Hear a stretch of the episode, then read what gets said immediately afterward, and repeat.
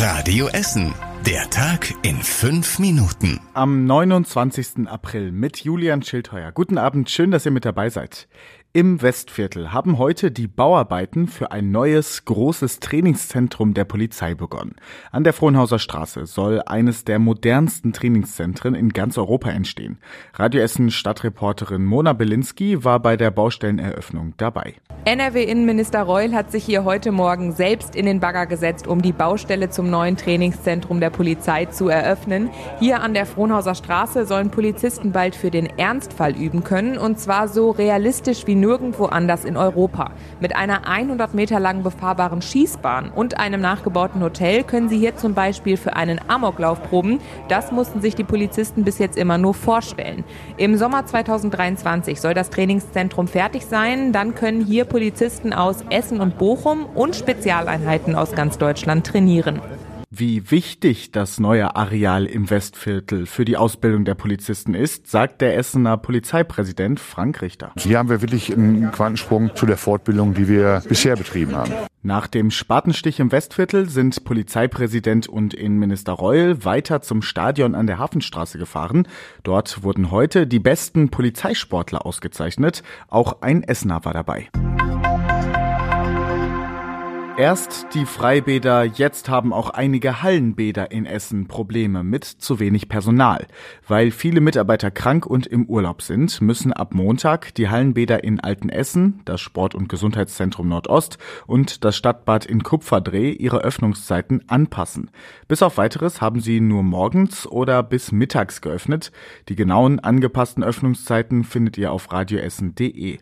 Gestern hatte die Stadt schon bekannt gegeben, dass einige Freibäder in Essen erst später in die Saison starten können, weil rund ein Drittel des Rettungsschwimmerpersonals fehlt.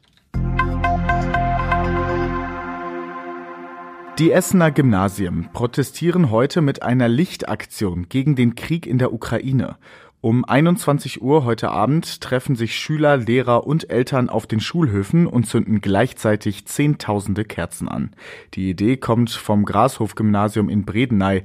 Alle anderen Gymnasien haben sich angeschlossen. Die Schulleiter vom Gymnasium Borbeck zum Beispiel sagen, dass es wichtig ist, sich mit der Ukraine zu solidarisieren und dass sie der Krieg fassungslos macht. Auf den Schulhöfen werden heute Abend Kerzen verkauft und Sammelbüchsen aufgestellt. Das Geld geht dann an die Flüchtlinge aus der Ukraine. Bei uns in Essen werden die Maibäume jetzt aufgestellt. Heute ist schon der Baum auf dem Willy-Brandt-Platz in der Innenstadt mit seinen Wappen der Essener Stadtteile aufgestellt worden.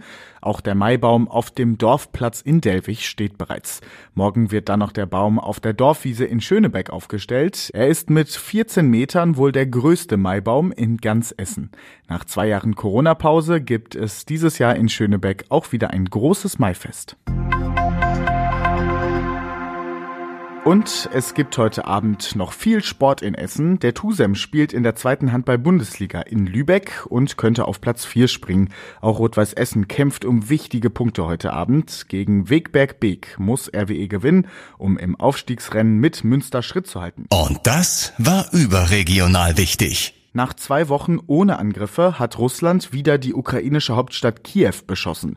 International gab es dazu massive Kritik, unter anderem auch, weil UN-Generalsekretär Guterres zu Besuch in Kiew ist. Die Bundesregierung verurteilte das Verhalten Russlands im Ukraine-Krieg als menschenverachtend. Und zum Schluss der Blick aufs Wetter. In der Nacht ziehen noch mehr Wolken auf am Essener Himmel. Es fällt aber nur hin und wieder ein bisschen Regen daraus. Dazu kühlt es sich ab auf 7 Grad. Morgen blitzt dann immer wieder die Sonne durch zwischen den Wolken und es bleibt trocken bei um die 15 Grad in Holsterhausen oder auch in Karnap. Der Sonntag bringt dann wieder mehr Wolken mit sich. Alle Nachrichten aus Essen könnt ihr jederzeit nachlesen. Das geht online auf radioessen.de. Ich bin Julian Schildheuer und wünsche euch jetzt erstmal einen schönen Abend. Das war der Tag in fünf Minuten. Diesen und alle weiteren Radio Essen Podcasts findet ihr auf radioessen.de und überall da, wo es Podcasts gibt.